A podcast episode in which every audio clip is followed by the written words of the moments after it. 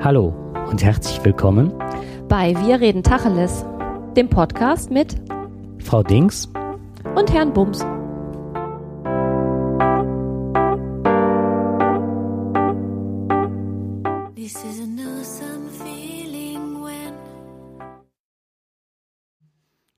Ja, heute haben wir ja ein besonderes Thema und zwar wollen wir die Folge nennen Fragmentiertes Sein oder wie fantasiere ich mir eine Biografie?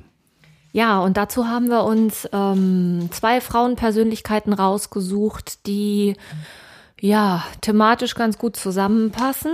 Allerdings ähm, ja, zwei Persönlichkeiten, die zwar gut zusammenpassen, weil sie ungefähr in der gleichen Zeit aktiv waren, aber ähm, uns ist bei der Vorbereitung klar geworden, dass wir irgendwann noch mal ein Gegengewicht dazu schaffen müssen, oder? Ja, genau. Und zwar, haben, bevor wir jetzt äh, mit den zwei Damen ähm, loslegen, äh, wir sind halt häufiger im Gespräch miteinander und überlegen, welchen Sendungstitel wir nehmen, beziehungsweise welche Inhalte wir präsentieren wollen. Und uns ist beide zurzeit das, ähm, geht es gegen Strich, was wir so auf den Straßen sehen und gerade das, was uns ähm, das Fernsehen versucht zu suggerieren.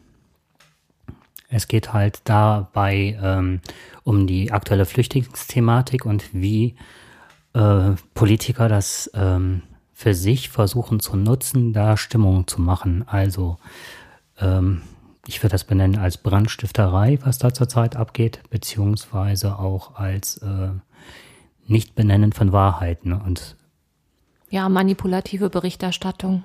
Genau. Ja. Also jetzt nicht benennen von Wahrheiten heißt halt, ähm, dass das eigentlich so benannt wird wie Brandstifterei oder auch, was weiß ich, ähm, Terrorismus. Also das ist so meine Auffassung. Ich mhm. weiß nicht, wie weit du da mitgehen kannst. Mhm. Also wir wollen uns eigentlich ein bisschen distanzieren von, hm? wir wollen uns eigentlich ein bisschen distanzieren von dem ähm, ja, von der braunen Ideologie, die hier irgendwie durch alle Ritzen schwappt. Und wir haben uns zwei Frauen rausgesucht, die im Dritten Reich aktiv waren und die das Dritte Reich genutzt haben, um ihre Sachen durchzudrücken. Und wir haben uns die ausgesucht, weil wir eigentlich ähm, uns so ein bisschen dagegen wehren, weil die später immer wieder Fuß gefasst haben. Also jedenfalls ist das bei der Leni Riefenstahl, über die ich gleich was erzählen werde, so. Leni Riefenstahl hat es tatsächlich dann geschafft, ja nach dem Krieg dann doch irgendwann noch wieder künstlerisch Fuß zu fassen und hat ja dann war auch irgendwann wieder salonfähig. Also die ist ja alt genug geworden, dass sie tatsächlich es geschafft hat, dann noch wieder ähm, in die Gesellschaft irgendwie ich in diese künstlerischen Kreise irgendwie einzutauchen. Ich weiß nicht, wie das bei der Frau ist, die du beschreiben wirst. Und wir beide glauben halt, der, der Herr Bums und wie ich, wir glauben, dass das nicht geht. Ja, richtig, genau. Und das ist die Hannah Reitsch, die ich beschreiben möchte. Das war eine Fliegerin und die hat halt ähnliche Meriten sich im Dritten Reich verdient und ähm, konnte halt nicht verstehen, dass man nach dem ähm, ja, nach Kriegsende, dass es nicht gerne gesehen wurde, wenn man das äh, Ritterkreuz erster Klasse trägt, mit einem Hakenkreuz versehen. Also das ist, also da wollen wir jetzt etwas näher drauf eingehen. Ja, Anlass des Ganzen ist halt, ähm, wenn man gerade die Bilder sieht über Calais, wo die ähm, Flüchtlinge dargestellt werden wie Ratten, die in, aus äh, irgendwelchen Gebüschen kommen, in LKW springen und dann durch den Tunnel möchten. Und das ist also eine Bilderflut und eine Bildermacht, die da auf uns einpasselt, die versucht, Ängste zu schüren. Alte Ängste, die so nicht gerechtfertigt sind. Und ähm, das äh, rechte Publikum, möchte ich das mal benennen, das wohl Danken aufgreift. Ähm, die Klaköre sind zurzeit ganz, ganz viele Zeitungen und auch unsere ARD und, und auch ZDF, die da relativ ähm, ähm, kaltschneuzig drüber berichten, was mir unheimlich gegen den Strich geht und dass man sehr, sehr wenig Stimmen findet, die dagegen sprechen. Ähm, mhm. Anlass des Ganzen zu sehen, warum halt ähm, wir uns auch ein Stück weit dagegen wehren, dass irgendwelche alten Pseudo-Heroen angeschleppt ähm, werden, war ein T-Shirt eines AfD-Politikers, auf dem stand äh, Stauffenberg beziehungsweise Walküre 2.0. Und äh, Walküre, wenn man sich erinnert, ist halt der Begriff gewesen, ähm, des Widerstands von Stauffenberg gegen Hitler. und ähm, zeigt halt ähm, die Gesundung der Leute, dass sie sich gleich in die Reihe selber stellen der ähm, Antifaschisten, was ja offensichtlich nicht der Fall ist, wenn man für ähm, ja indirekt ähm, das forciert, dass man sich gegen Ausländer stellt und im Grunde ähm, rechte Jugendliche, junge Erwachsene dann Asylbewerberheime ähm, anzündet, weil sie meinen dadurch, weil das ein, großer Konsens in der Bevölkerung ist, also ähm, die Erlaubnis dadurch zu haben oder etwas zu tun, was die anderen sich einfach nicht trauen. Eigentlich drehen die das direkt gerade um, ne? Die stellen sich so dar als Widerstandskämpfer. Ja, genau. Ja. Und ein letzter Satz ist halt, ähm, da gibt es zum Beispiel einen Fraktionsreferenten, der Dirk Tapphorn, der dieses T-Shirt Valkyrie 2.0 trägt. Also das ist so, was mir so aufgefallen ist. Und ähm, ja, Valkyrie 2.0, als würde es jetzt fort weitergehen und man könnte sich gegen diese Republik stellen. Das ist, das impliziert das Ganze ja auch. Ne? Also wir erkennen diese Demokratie nicht an und wir haben das Recht, jetzt zu demonstrieren und wir machen einen Putsch und wir sind halt die Antifaschisten. Da steht eine ganze Menge, steckt dahinter. Da steckt eine ganze Menge dahinter. So, so und wir wollten einfach mal zu den ähm, grundsätzlichen, ähm, zu den grundsätzlichen zur Vergangenheit zurückgehen und mal gucken, wie das früher gelaufen ist, weil das ist ja nichts Neues. Ähm, ich erzähle ein bisschen was über Leni Riefenstahl. Leni Riefenstahl ist ähm, ja bekannt geworden, ähm, war ja Hitlers Filmemacherin. Die hat damals in seinem Auftrag ja nicht nur Propagandafilme gemacht, sondern eben auch ähm, diesen bekannten Film über die Olympischen Spiele, die damals in Deutschland ausgetragen wurden. Ich denke, dadurch ist sie halt richtig bekannt geworden. Ähm, Leni Riefenstahl kommt aus einer gutbürgerlichen Familie. Der Vater hatte eine Firma und war Installateur. Sie hat einen jüngeren Bruder, mit dem sie eine ganz, ganz enge Verbindung hatte. Und ähm, die Familie war sehr wichtig. Ähm,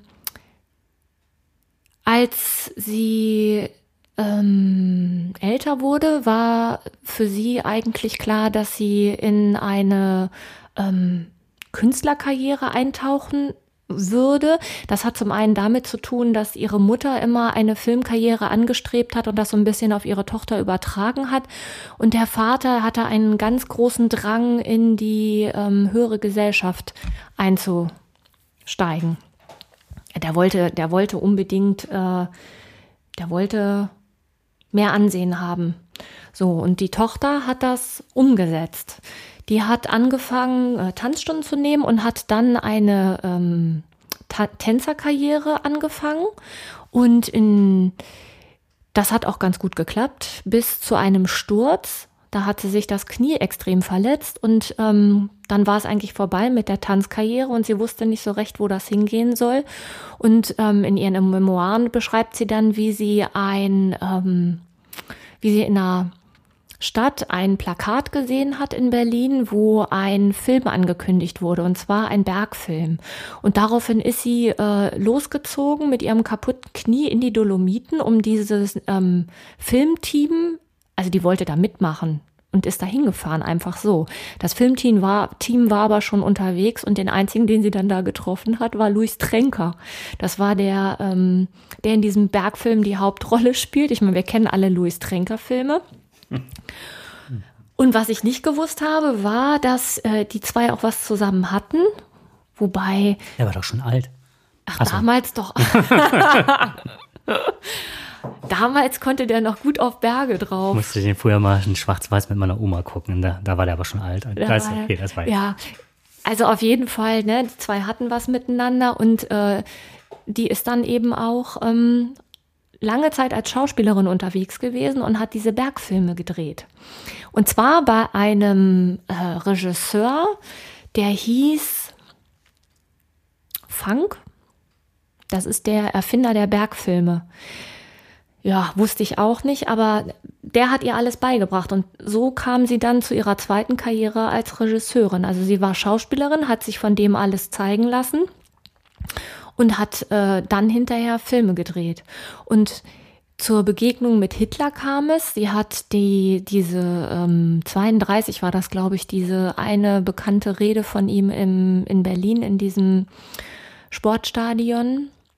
Hat sie ähm, gesehen, gehört und war sofort hin und weg.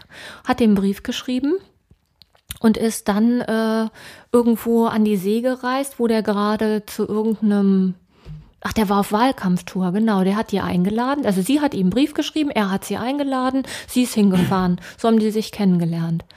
Und dann hat er ähm, ihre Karriere forciert. Und sie hat ihn immer bewundert. Und hat, äh, ja, war von dem hin und weg. Ähm, was ich ganz spannend fand, war, dass sie ihn als Mann jetzt nicht attraktiv fand. Also die hat wohl auch einen Hang zu vielen verschiedenen Männern gehabt. Ähm, die sahen alle immer gut aus und das war, Hitler war so die Persönlichkeit, die sie so toll fand. Ja, und dann hat er ähm, ihr immer wieder die Aufträge für diese Filme zugeschanzt. Ähm, und sie hatte ja dann in dieser braunen Gesellschaft, ähm, konnte die ja machen und tun, was sie will und hat immer dafür gesorgt, dass ihr Bruder auch genügend Aufträge bekam, damit der, ähm, ja, wurden ja ganz viele Flugplätze gebaut und der hat halt ganz viele Aufträge bekommen. Was hat er gemacht? Äh, der hat das Installationsgeschäft äh, des, Ach, Vaters, Vaters übernommen. Okay. Ja, mhm. und hat dann dafür gesorgt, dass, also der hatte immer gut zu tun. Ne? Ja, irgendwann kam es dann ja zum Krieg und ähm, es gibt eine beschriebene Szene, die ähm, da sollte sie die den Krieg filmen. Also sie war einmal an der Front und ist auch Zeugin geworden, wie 20 Juden umgebracht wurden. Und ähm, weil die, also es war ein Vergeltungsschlag und das hat sie miterlebt, das hat sie wohl auch ziemlich vom Stuhl gerissen, allerdings nicht dauerhaft. Ne? Also bei der Siegesfeier einen Tag später in Danzig war sie schon wieder, hat sie schon mit Hitler wieder gefeiert und war oben auf. Ja, ähm, das ist eigentlich so der Werdegang bis zum Krieg und nach dem Krieg.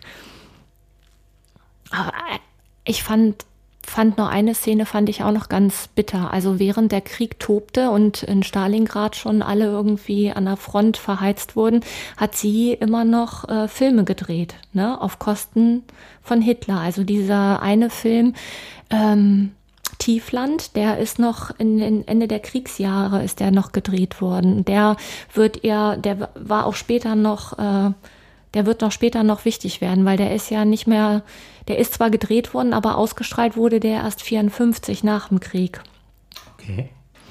Ähm, und da gab es dann auch noch eine Gerichtsverhandlung. Was ich bei Leni Riefenstahl ganz spannend finde, ist, die hat immer alles verleugnet. Also die hat äh, bis zu ihrem Tod, hat sie gesagt, das konnte ja keiner ahnen, dass der so furchtbare Dinge macht, der Hitler. Und ich frage mich die ganze Zeit, wie man sowas ausblenden kann. Und ich glaube das auch nicht. Also ich kann mir nicht vorstellen, dass das an einem vorübergeht. Es gab Gesetzesänderungen. Ich kann mir nicht vorstellen, dass man so naiv vor sich hin lebt. Und ähm, eine Schlüsselbegebenheit war nach Kriegsende, hat sie, ist sie konfrontiert worden mit Bildern aus dem KZ in einem amerikanischen Lager. Und das hat ihr wohl so den Boden unter den Füßen weggerissen, dass sie für zwei Jahre in einer Nervenheilanstalt war. Und ähm, Menschen, die halt eine Biografie über sie geschrieben haben, da gab es einen Historiker, der sagt, die hat, die hat das abgespalten, mhm. damit sie überleben kann.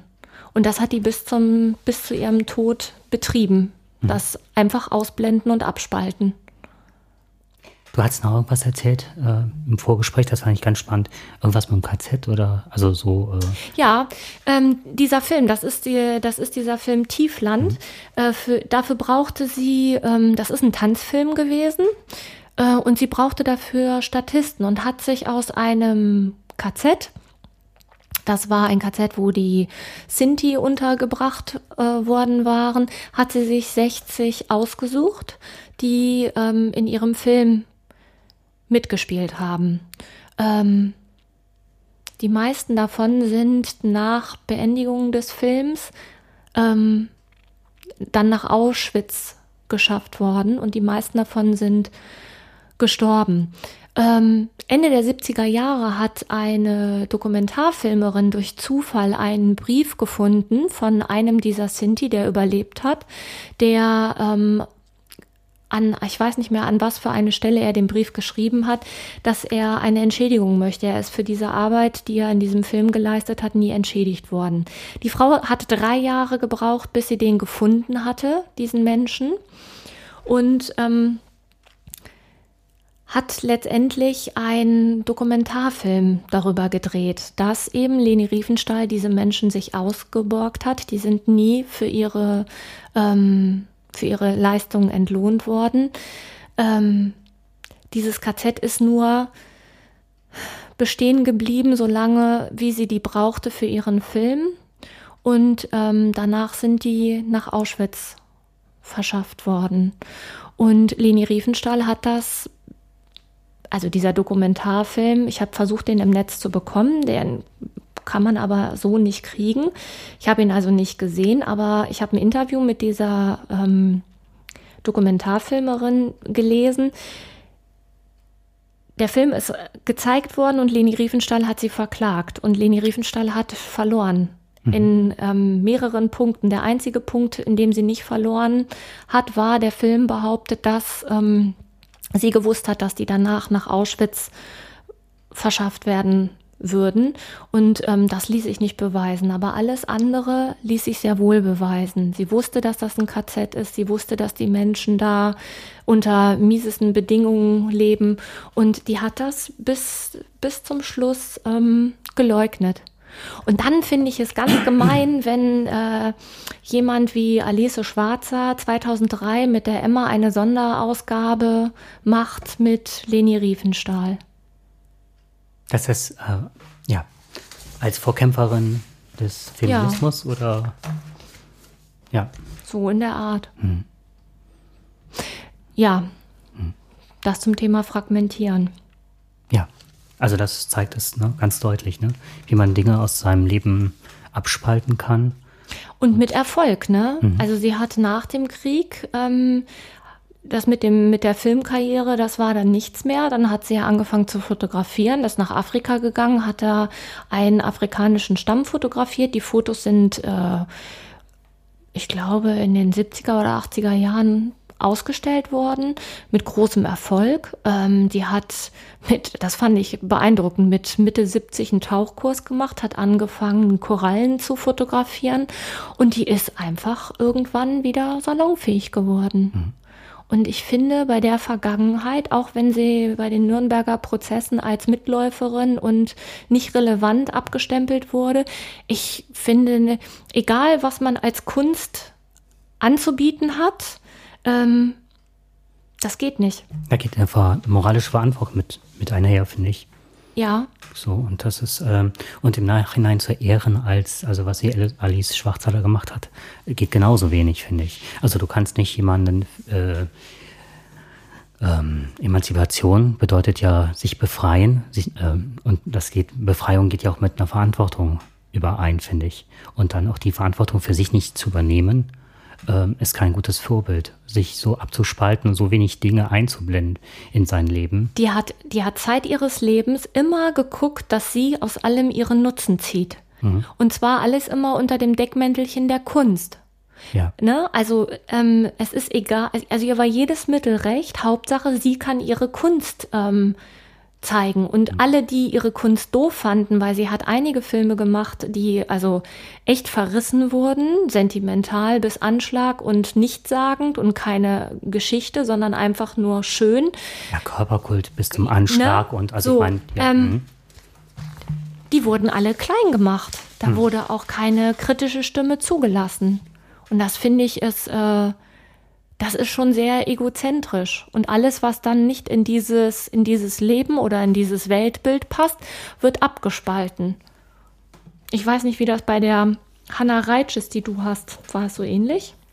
Ja, ähm, worauf ich jetzt nochmal hinaus, um das nochmal ne, in dieses Fragmentieren zu bringen und warum auch nochmal diese, ähm, diese Leute so, so in den Fokus nochmal zu setzen. Und zwar unter in diesen Fokus hineinzusetzen, dass wir sagen, wir setzen uns damit halt kritisch auseinander. Ähm, natürlich haben die Dinge erschaffen oder gemacht, die wirklich breite Beachtung gefunden haben. Auch jetzt, ob es kitschig war oder so.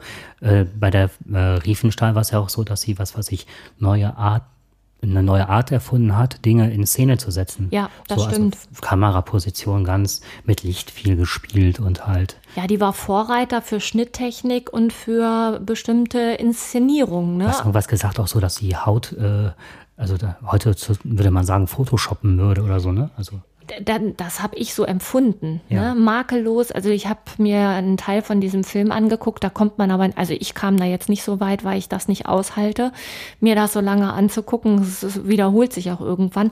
Aber die sind alle makellos, ne? Die, das Wasser ist ganz weich. Also so, wenn du beim Fotografieren so eine lange Belichtungszeit hast, dann hast du ja das Wasser, was dann ähm, so sehr weich fällt, ne? Und das hat die im Film auch so gehabt, also die makellose Haut und dann dieses weiche Wasser. Das war, da hat die schon, ja. Göttergleichen, Ja. dieses Ariatum halt in Szene gesetzt, ne? Und äh, ja, ja. Ich Genau. glaube, wie hieß es? Ich glaube, Sieg des Glaubens, Triumph des Willens war, glaube ich, Oh. eine Sache. Ne? Und ich weiß nicht, wie sie alle heißen. ja, Gab es einige. Hm. Aber Triumph des Willens war dieses, ähm, das war so ein Propagandafilm. Das Das, war Pro- nicht der, nee, nee, das sind diese Auftragsarbeiten gewesen. genau, von, Mhm. von Herrn Hitler. Genau, ja, auch Goebbels, der war ja auch damals für die ganzen Filme, glaube ich, zuständig, ne? Weiß ich nicht. Das war der, der Goebbels war für die ganzen Filmproduktionen und Wochenschauen und so weiter Ah. als Propagandaminister. Und der hat die dann halt auch äh, bezahlt. Und das war ja was, wo sie sagt, er hat es mir ja gar nicht in Auftrag gegeben. Ich habe mich ja einmal mit ihm wirklich gestritten. Er wollte ja, dass er irgendein Film wesentlich früher rauskommt. Aber man braucht halt die Zeit. Der sagte, ein Jahr wäre viel zu lange. Und dann sagte sie, ich bräuchte eigentlich zwei Jahre. Aber sie wäre jetzt, ich glaube, das ist jetzt nur, ich erinnere mich nur, ne? Also ich versuche es aus Erinnerung herauszuholen, holen, dass sie damals sagte, ähm, ja, sie wäre von Tobis, das kennt man heutzutage noch, ne? Diese Filmproduktionsfirma Tobis, Ja. äh, angestellt gewesen, hätte ja mit dem Goebbels gar nichts zu tun gehabt. Aber ich meine, das war ja irgendwann alles gleichgeschaltet, angeschlossen und so weiter. Klar ist die vom NS-Regime bezahlt worden. Und was ich an der Stelle nochmal sagen wollte, warum ich den Bogen nochmal geschlagen habe, ganz am Anfang, das bedeutet, es werden immer häufiger diese Leute in, wieder in den Mittelpunkt gezogen. Also die hatten eine eigene, ähm, ja, ihre eigene Vita äh, bestand häufig aus äh, ja, Negierung der Zeit, beziehungsweise sie wären Mitläufer gewesen, äh, das wäre als Propaganda gewesen und hast nicht gesehen als Und sie, also sie hat immer wieder gesagt, ich habe, also es hat ja keiner gewusst, genau. ne? Der, diese Reichspogromnacht, der Reichspogromnacht, der Hitler hat das gar nicht gewusst. Genau, richtig. Und das sind dann die Leute, die heutzutage wieder rangezogen werden aufgrund ihrer tollen Leistungen. Und man dürfte ja nicht alle über einen Kamm scheren. Das ist ja das, was passiert. Stauffenberg, Riefenstahl, ne? die Emma macht eine Sonderserie darüber. Das heißt, die werden wieder ähm, ähm, Salonfähig gemacht. salonfähig, das ist das Wort. Ja. Ja, also ne, rehabilitiert hätte ich jetzt gesagt, aber salonfähig ist das bessere Wort dafür, genau. Und man, und häufig hört man ja dieses Argument, ähm, ja, ähm, wenn man das und das sagt, dann bin ich ja wieder rechts. Aber nein, es wird wirklich versucht, die Leute salonfähig zu machen, um immer wieder mehr ähm, dieses Denken ähm, nach vorne zu bringen.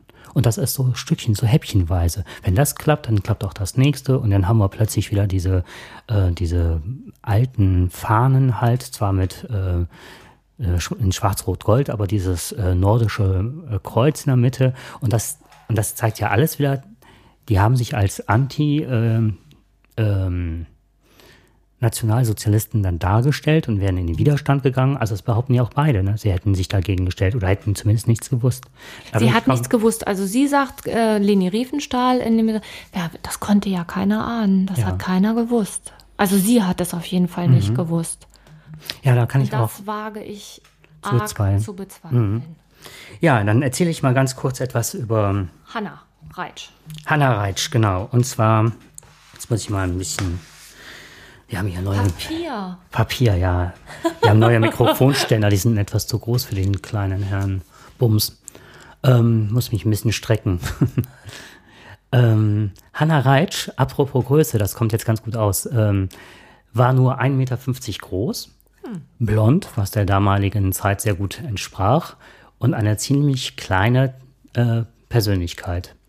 Und ähm, sie ist sehr bekannt geworden mit dem Ausspruch halt, ähm, dass sie versucht hat, äh, die Kinder von der Frau Goebbels aus, also sie sagte Frau Goebbels, und wenn ich 20 Mal einfliegen soll, um die Kinder herauszuholen, die dürfen hier nicht bleiben. Die Frau Goebbels, also ne, Magda Goebbels, glaube ich, hieß ja, hat damals ihre Magda. Kinder ähm, in weiß gekleidet, hat ihnen noch die Haare gestriegelt mhm. und dann eine Blausäurekapsel verabreicht und dann im Schlaf umgebracht. Und die Hanna Reitsch, ähm, das ist, glaube ich, von einem Sekretär, ähm, gehört worden, dass sie gesagt hat, wenn ich 20 Mal die Kinder ausfliegen muss äh, aus äh, dem brennenden Berlin, ich würde es machen. Also ich würde mein Leben dafür riskieren. Und das war so Mutterrolle, mutige Frau, will Kinder retten aus dem NS-Regime. Das ist ihr also hoch angerechnet worden von vielen Seiten. Ja, aber brennendes Berlin, da komme ich dann gleich nochmal, wie die da reingeflogen ist und warum die das gemacht hat. Da werde ich noch was zu erzählen. Also die Hanna Reitsch war schon mit vier Jahren, stand hier auf dem Balkon ihrer Eltern und hat versucht, über die Brüstung zu springen. Nicht, weil sie halt suizidal war, sondern halt, weil ne, ähm, sie das Fliegen von Anfang an als Verlangen, als Sehnsucht und als Heimat empfand. Ähm, ja, der Vater wollte, dass sie äh, Ärztin werden sollte. Sie, der Vater war halt so ein richtig, richtig preußischer Vertreter seiner Zunft.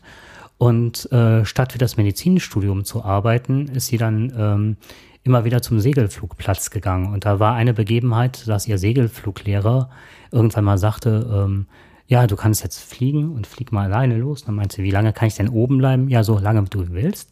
Und das hatte ich dann mit 20 Jahren halt ausgenutzt, dass die halt direkt einen Weltrekord an den Tag gelegt hat. Und das war damals sehr ungewöhnlich und dann erst recht als Frau. Und war auch ähm, machte sich einen Namen als Non-Stop-Segelfliegerin und mit einer Überquerung als erste Frau über die Alpen. Und das führte halt dazu, ähm, dass sie dann 1937 die erste Frau war, die sich Flugkapitänin nennen durfte. Was aber nicht hieß, dass sie ähm, äh, als Militärfliegerin fürs Vaterland sich äh, verdingen konnte. Das wurde ihr nicht erlaubt. Stattdessen ähm, ja, da, damals war halt mit dem Versailler Vertrag durfte man nicht hingehen und äh, also Deutschland war es verboten, eine Wiederaufrüstung zu betreiben. Das lief ja alles ziemlich still und heimlich ab. Und damit ist auch irgendwann halt, ähm, hat Deutschland angefangen, wieder äh, Flugzeuge zu äh, konstruieren. Und die Hanna Reitsch war sehr mutig und ist dann eine ähm, Forschungs- und Testpilotin der deutschen Luftwaffe geworden. Alles mit Anfang 20. Ähm, sie stieg halt auch äh, in einen deutschen Hubschrauber, die sind ja gerade damals noch erfunden worden, ne? und das direkt mit äh, auf 2300 Metern Höhe. Und hat dann so Sachen gemacht wie Sturzflugbremsen und so weiter. Die hat sich super oft verletzt. Also das war so eine Kamikaze-Fliegerin. Also Wobei, Hauptsache in die Luft, egal Hauptsache, wie. Auch egal wie gefährlich und ob ich da dran umkomme oder nicht. Und ähm, was sie dann gemacht hat bei Kriegsausbruch war halt, sie ist ähm, hatte unter dem Flugzeug so ein gewisses Gerät, irgendein Gerät hängen und man sieht ja immer so, dass irgendwelche Ballons immer in den Lüften waren während des Krieges. Und ähm, das waren halt Luftsperren und die ist dann da entlang geflogen, hatte irgendwas, was sie aufritzte oder die, die Seile kappte und hat die dann ähm, die Bahn frei gemacht halt für diese Kampfpiloten, die hinter ihr herkamen. Und dabei hatte sie dann irgendwie abgestürzt und hat sich fast das Genick gebrochen. Das fand Hitler natürlich, äh, eine Frau, die sich für ihn das Genick bricht, findet er total klasse. Und hat ihr dann zum ersten Mal das Eiserne Kreuz verliehen, was bis dato nur Männern vorbehalten war. Allerdings erst zweiter Klasse. Menschen zweiter Klasse. Oh, ja. ja, sie fand seine ungezwungene Art, ich äh, zitiere jetzt aus dem Spiegel, seine ungezwungene und einfache Art strömte eine Art Zuversicht aus, die sich bei jedem, der in seine Nähe kam, mitteilte. Also die fand Hitler auch nicht besonders attraktiv, aber halt diese Aura, die er wohl ähm, hatte. Wobei ich nicht glaube, dass er mal eine große Aura hatte, sondern es war einfach so dieses, dieser, gerade dieser Film trägt ja auch da unheimlich zu bei. Das ist ja das immer das Vergöttlichte, ne? die Leute hatten das als Religion gesehen und Hitler war ein Stück weit der Gott des Ganzen. Ja, wie man auch so, also das ist etwas, das wird sich mir wahrscheinlich nie erschließen. Aber Nein. gut. Ja, und das Gleiche, der hat, also die hatte eine ähnliche Verehrung für den Heinrich Himmler, Reichsführer SS. Das ist ja der, der äh, ja, die KZ-Salz ins Leben gerufen hat. Die, äh, der zweitmächtigste Mann im Staat, der auch, was weiß ich, als einziger so eine eigene Armee führen durfte, halt die SS, ne? die Sturmtruppen. Ja, und hatte dann in einem längeren Streitgespräch, das wird halt auch nochmal immer sehr hervorgeholt, ähm, äh, sich mit ihm äh, auseinandergesetzt äh, über die, seine Ablehnung. Also äh, Himmler hat das Christentum abgelehnt und äh, hatte eine ganz krude Einstellung zu Frau und Ehe. Und da wird sie halt so ein Stück weit als Vorkämpferin der äh, Emanzipation gesehen. Natürlich auch, weil sie in eine De Männerdomäne eingebrochen ist. Ähm, als sie dann 1944, und jetzt haben wir eine Parallele äh, zu dem, was du eben gesagt hattest, äh, du hast gesagt, dass sie halt, äh, dass die Riefenstahl halt ähm, ins KZ gegangen ist und dann da die Sinti Mhm. als ähm, Schauspieleien, Als Statisten. als Statisten Ja. ähm, ja, herausgeholt hat. Und sie hatte wohl von einem Fliegerkameraden ähm, eine Broschüre bekommen, und zwar eine schwedische Broschüre, und da stand ganz deutlich aufgeführt, äh, dass es äh, Massenmorten-Vernichtungslagern gäbe. Wirklich dezidiert mit äh, Hinweisen, wo die sind, wie viele Juden deportiert werden. Also muss es irgendwie schon Ende 44 durch die Aufklärung halt einiges bekannt gewesen sein. Und dann hat sie halt den Himmler erneut aufgesucht. Das ist aber alles das, was sie selber erzählt. Ja, da ist jetzt die Frage, was ist da, was kann man dem, äh, dem glauben? Ja, beim Thema Glauben ist das, was dann der Himmler gefragt hat. Und zwar, glauben Sie das alles, Frau Hanna? Und da war sie halt unsicher, weil das ist ja so ein netter Mensch und ihr so in die Augen geguckt hat und hat dann diese Kröte äh, über Gräueltaten und Gaskammern halt äh, als Hirngespenst abgetan. Sagt sie. Sagt sie, genau. Das ist ja auch so, dass die eigene Erinnerung ja verfälscht wird, ne? Indem, also wenn sie das selber erzählt, es gibt ja so dieses, ähm, das Phänomen, ich habe eine Erinnerung und ich erzähle die und ich erzähle, und das, was ich über diese Erinnerung erzähle, ist das, was letztendlich wieder im Kopf hängen bleibt. Und wenn ich die Erinnerung wieder erzähle, erzähle ich sie so, wie ich sie vorher erzählt habe und nicht wie die Erinnerung ursprünglich gewesen ist. Und dann tritt dieser stille Posteffekt ein. Ja. Du erzählst sie nochmal, du erzählst sie nochmal, du erzählst es nochmal und nochmal und nochmal. Und letztendlich hat die Geschichte, wenn du sie 40 Mal erzählt hast, kaum noch was damit zu tun, was am Anfang gewesen ist. Das heißt, wenn man sich lange genug das erzählt und auch anderen erzählt, was man angeblich erlebt hat, dann äh, ist es irgendwann auch so, wie man sich das gewünscht hat. Stimmt. Da, das ist ein ganz guter Hinweis, da komme ich gleich mal drauf Ja. zu sprechen. Das ist, ähm, sie trat nie der NSDAP bei und auch nicht dem Bund Deutscher Mädels und ähm, verurteilte auch diese antisemitischen Gewaltexzesse angeblich in der Pogromnacht 1938. Da, die Riefenstahl auch, ne? Ja, genau. Aber davon hat Hitler ja gar nichts gewusst. Nein, wir Ihrer, auch. ihrer Aussage nach. Ne? Ja, das waren. Ja, immer die anderen, ne? Immer die anderen schuld. Was sie auch gut verdrängte, war, dass sie immer nur äh, zu gewissen Dingen ähm, ähm, gerne genommen worden ist. Also die ist ja halt nicht als Kampfpilotin, was sie immer wollte, und musste sich immer so ein Stück weit verdingen und sich anbieten. So durfte sie zum Beispiel nicht bei einem Fliegerwettbewerb machen, mitmachen und auch dieser NS-Fliegerkorps, da durfte sie nicht dran teilhaben. Stattdessen wurde sie halt ganz gerne genommen, mit ihrem Mut, ihrer Weiblichkeit vor der Hitlerjugend zu sprechen. Ähm, das hat natürlich auch ne, eine starke Frau, ne, eine starke Mutter vor so jungen Männern. Blond, klein, flink, ne? wie Windhunde und das kennen wir ja alles. Und dann an, an, ähm, ähm, an der Ostfront äh, ist sie, sie ist also zur Ostfront geflogen und hat dann da die Soldaten zum Weiterkämpfen motiviert. Also wo du sagtest, die Riefenstahl, ähm, hat dann zu der Zeit von Stalingrad das ganze Geld eingesackt und hat dann gesagt, oh, ich muss jetzt den Film produzieren.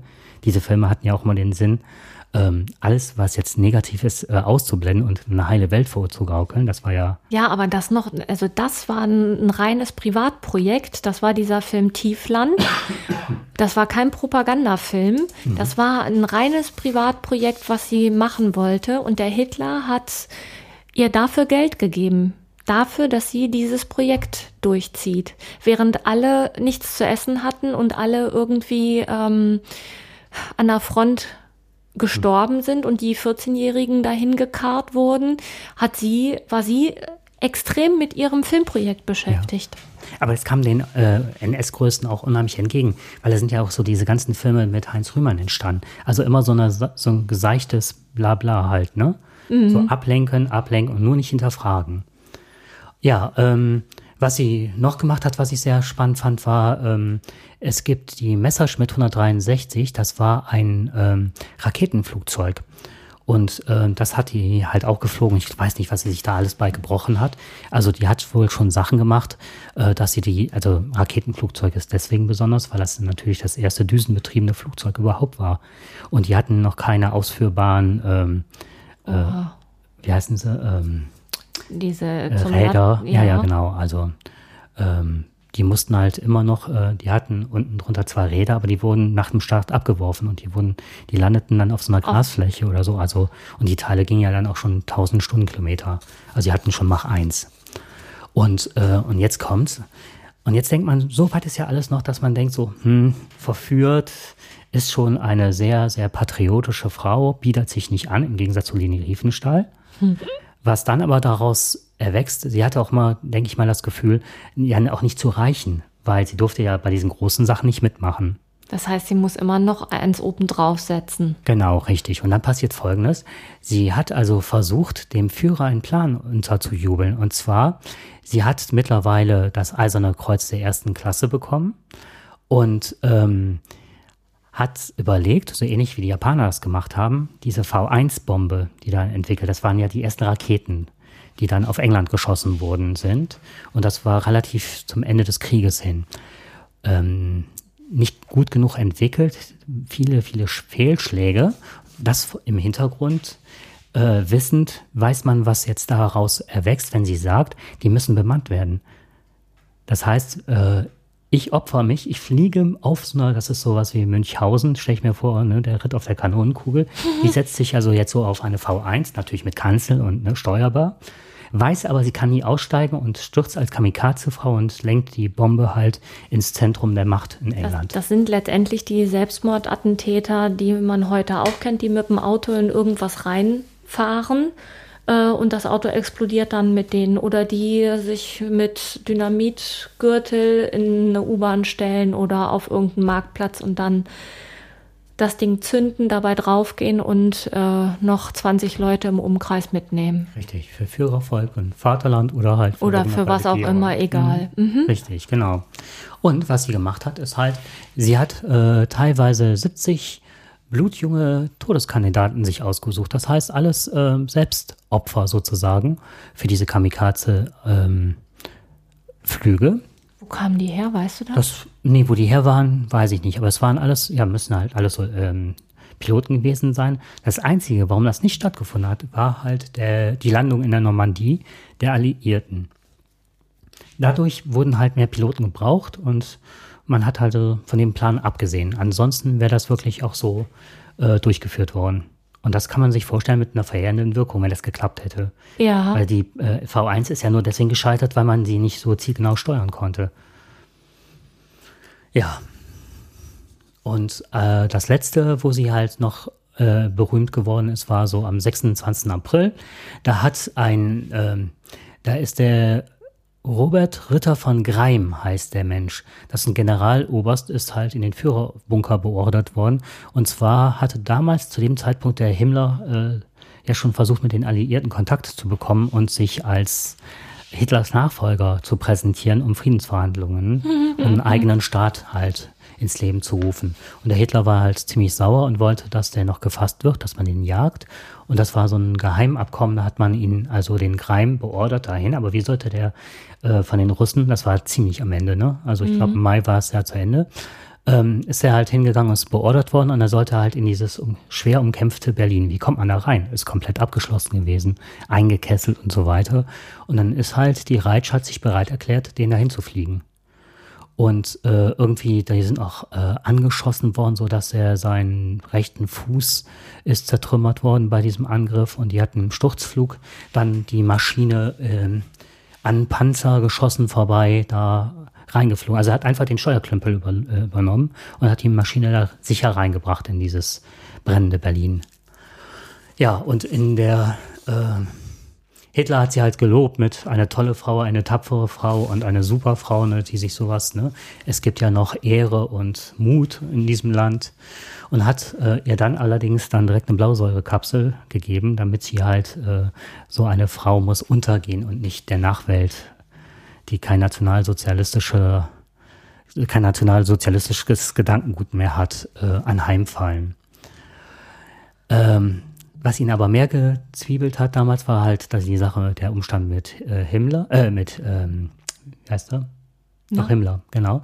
Und hat äh, sie dann aufgefordert, aus Berlin wieder rauszufliegen. Mittlerweile war sie ein paar Tage da und das war ja noch schlimmer geworden. Und sie hat es dann geschafft, mit einem kleinen äh, ja, so, so ein Schulflugzeug zu starten. Als sie raus war aus Berlin, war das Problem, was sie dann bekam, das war ja nochmal, das kann man ja sagen, das war mit viel Glück verbunden und ne? Mhm. Äh, die, also ich werde es ja jetzt nicht, ähm, ich werde es jetzt, oh Moment, Entschuldigung, es ist gerade. Was du denn da? Ich hatte gerade die Sorge, dass die ähm, Aufnahme, Aufnahme weg ist. Hat? Ja, genau. Oh, das, das wäre aber ganz schlecht gewesen. Ja, das denke ich auch. ja, sie ist halt mit der Schulmaschine dahin geflogen und hatte sowohl einen Schutzengel, ist durch das Flammenmeer hindurch, hat das geschafft, ähm, hatten beide noch die Kapsel und der Kreim hat die direkt genommen, als er von US-Offizieren äh, geschnappt worden sind. Also sie sind direkt in Gefangenschaft von ausgegangen. Der Krieg mhm. war zu Ende. Und dann merkte halt diese äh, Reitsch halt, dass sich mittlerweile ihre Eltern, ihre jüngere Schwester Heidi, Nichten, Neffen aus Angst vor dem russischen Militär das Leben genommen hatten. Okay, das heißt, sie ist als einzige übrig geblieben. Sie ist als einzige und sie übrig. hat aber die Kapsel nicht genommen, ne? Sie hat die Kapsel nicht genommen, weil sie vor Millionen von anständigen Deutschen versuchen wollte, die Wahrheit zu ergründen. Und diese Wahrheit hat sie selber nicht ausgehalten, spätestens dann, als äh, sie von den Alliierten befragt worden ist.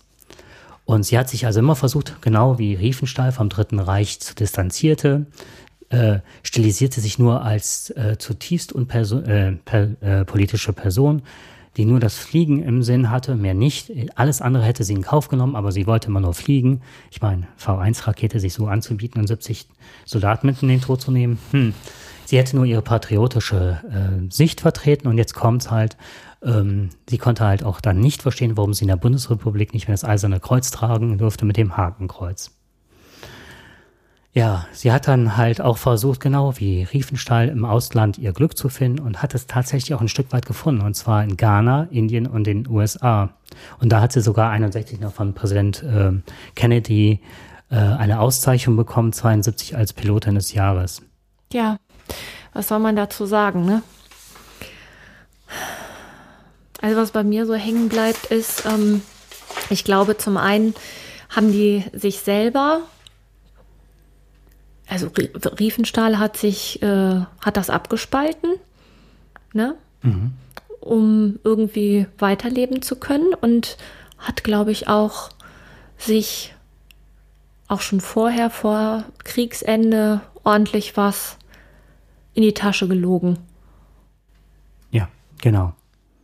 Und ähm, was mich ähm, noch erschreckt hat, war so, ähm, es gibt ja den Begriff der Auschwitz-Lüge, ne?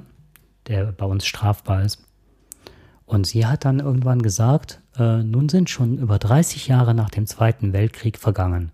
Und die Lügen, die über unser Land verbreitet wurden, scheinen als Geschichte Realität geworden zu sein. Ja, da würde ich mal sagen, auch schön abgespalten. Ja. ist man eigentlich so ein bisschen sprachlos, ne? Also ich frage mich, kann man, also ich weiß, dass das funktioniert, dass der, dass das Gehirn das macht. Auf der anderen Seite denke ich mir, da, das, was nach außen getragen wird, ist vielleicht auch nicht immer das, was man im Kopf hat. Keine Ahnung. Ja. Ja, aber das zeigt auch immer, also nochmal, ich möchte noch einmal gerne den Spiegel zitieren. Ähm, der schrieb das jetzt für Hannah Reitsch, aber ich finde, das äh, findest du in so vielen Bereichen der damaligen Zeit und der Leute, die irgendwann das äh, ungeschoren da rausgekommen sind. Ähm, auf, die, auf die trifft jetzt diese Beschreibung zu. Äh, verkörperte aufs Äußerste zugespitzt die deutschnationale Schizophrenie. Zwischen äußerer Modernität, so als Flugkapitän mhm. und ne, neueste Waffen, und innerem Mittelalter zwischen technisch-wissenschaftlicher Intelligenz und verblendeter Gläubigkeit, zwischen persönlichem Anstand und kollektiver Barbarei. Und wenn man das jetzt äh, rückschauend bzw. betrachtet haben und das jetzt auf die heutige Zeit wieder übertragen, ähm, Riefenstahl, wir haben die Bilder von Calais, die nur dazu genutzt werden, Angst zu machen und Assoziationen zu wecken, die in das Animalische gehen. Mhm. Wir haben die Leute, die sich auf ähm, Valkyrie 2.0 berufen, also auf die Leute, die wir gerade vorgelesen haben, die ihre Moral abgespalten haben und sagen, sie wären die Vertreter der damaligen Zeit. Und dann haben wir halt sehr schnell wieder die Reichsbürger an der Macht. Mhm. Das ist so dieses, ich mache mir die Welt, wie sie mir gefällt. Ne? Ich mache etwas und sage aber, es ist unter dem und dem Deckmantel ist und dann ist es schon okay. Ja, ich denke mal, an der Stelle werden wir jetzt die Sendung beenden. Das war jetzt ganz viel äh, Geschichte und ganz viel Drittes Reich. Ich denke, wir werden als Ausgleich das nächste Mal jemanden, wir hatten ja schon mal Ulrike Meinhoff, nehmen wir noch mal jemanden aus der linken Ecke, damit da auch die Waage wieder ja, im Ausgewogenheit entsteht. Ja, genau. Ja, war jetzt auch eine sehr lange Sendung. Ich hoffe, ihr habt bis zum Ende durchgehalten. Das nächste Mal wird es ein weniger geschichtsträchtiges Thema sein, ein bisschen mehr, was uns aktuell beschäftigt. Und wenn. Raff aktuell. Nee, das, nein, nein, nein, nein, nein. Äh. Ähm, wir machen ja nicht das nächste Mal nochmal zwei Persönlichkeiten zur Raff, sondern das nächste Mal machen wir doch erstmal aktuelles Thema ähm, Frauen und Männer in der Gesellschaft heute. Okay. Weil wir jetzt den nächste Mal direkt nochmal zwei Frauenpersönlichkeiten. Ich glaube, man, wir wollen ja auch den Hörer nicht überfordern mit so viel Geschichte. Vor allem, ne, wenn ich jetzt auf die Uhr gucke, dreiviertel Stunde. Ähm, ja, wie gesagt, nächstes Mal gibt es ein anderes Thema, ein aktuelles Thema und dann ähm, schaffen wir vielleicht auch nur noch die halbe Stunde. Gut. Und es wird ausgestrahlt nächsten Sonntag. Ist der neunte. Neunte. Okay, dann würde ich sagen. Bis dahin eine schöne dann. Woche. Bis dann, tschüss.